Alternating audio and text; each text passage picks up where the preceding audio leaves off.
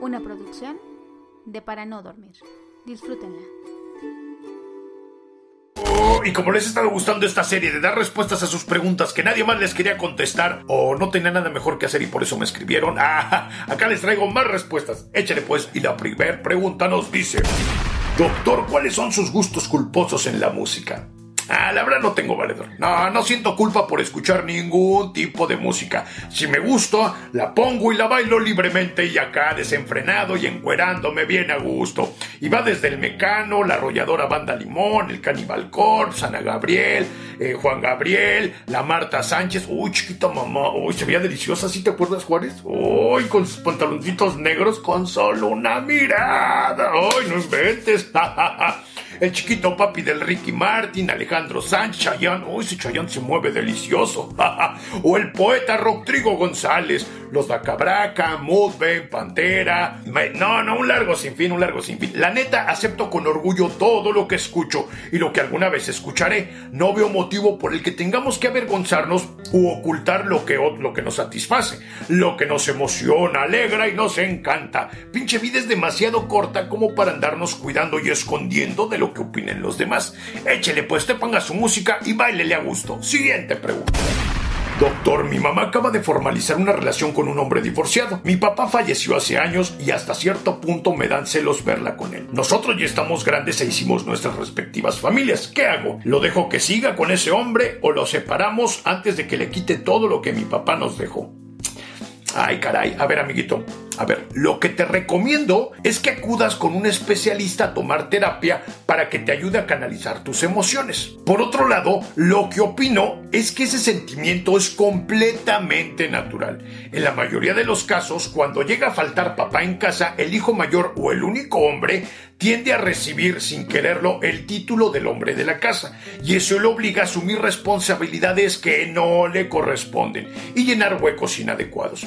Eso sin mencionar el enorme lazo que se crea entre madre e hijo y que desde pequeños experimentamos.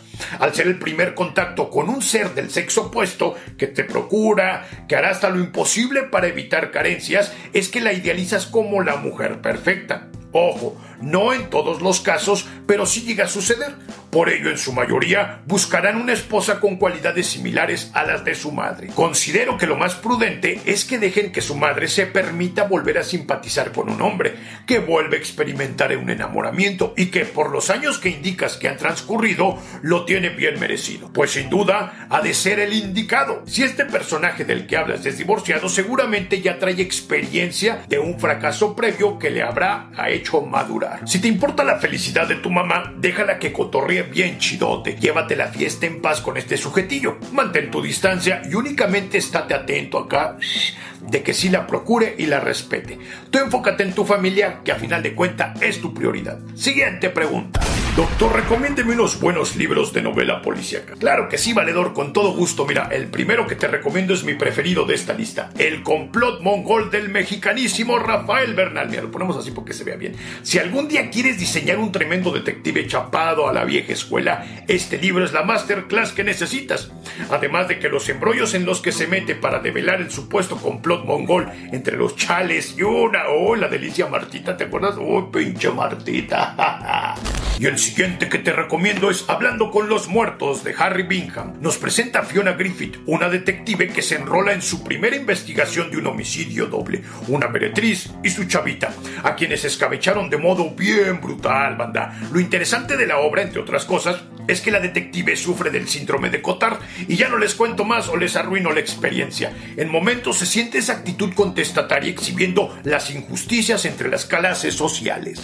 Y el otro mira nomás, uy, si te gustan las conspiraciones, la onda de los zombies, el survival, horror, este libro sin duda lo disfrutarás. Paciente Cero de Jonathan McBerry. Contrario a los dos anteriores, este es más ligero en lo que respecta a la narrativa. Sentirás que estás viendo una película donde el protagonista es el agente Joe Ledger, personaje que ya el autor ha usado en otras de sus obras, va investigando el origen del virus zombie, iniciando todo con un terrorista a quien el protagonista se, ejecuta. No es spoiler, ¿eh? No es spoiler. Está divertidona. Un libro al que no hay que pensarle mucho. Te lo lees, pero mira, de seguidito así Y por último, pero no menos importante, oh, de mis preferidos, Chiquibanda, esta bestia que habitamos del maestrazo Bernardo Fernández Beff. Es un spin-off de la saga Los Alacranes que consta de Tiempo de Alacranes, Cuello Blanco, Hielo Negro y Azul Cobalto. Otras joyas de las que hablaremos después. Sin exagerar, este libro es imperdible, Chiquibanda. Sarto humor negro, ácido, empapado del magnífico folclore de los barrios del México culto. Todo llevado por el magnífico detective El Hardcore. Ahí está, Chiquibandas, para que se vayan a leer. ¿Doctor Perrer es malo? Mm, pues no lo creo, siempre y cuando te guste y te muevas sabrosón, no veo por qué sea malo. Como todo, al ser un baile picosón alterará la moral convencional de que es muy atrevido acá hoy, que se faltan al respeto, que solo bailan los subnormales, que es un baile para pobres. Sin embargo, lo mismo se dijo en su momento del rock and roll, de la quebradita, de la lambada, ¿te acuerdas? Uy, chiquilla, y el Charleston donde se enseñaba el huesito. si a ti te gusta, pues dale. Conozco camaradas, en verdad, camaradas músicos, verdaderos músicos de la oleada litúrgica o secular. Algunos ya dan clases en el conservatorio y otros tocan en la Sinfónica de Jalisco. Sí, como no, ¿verdad? Sí.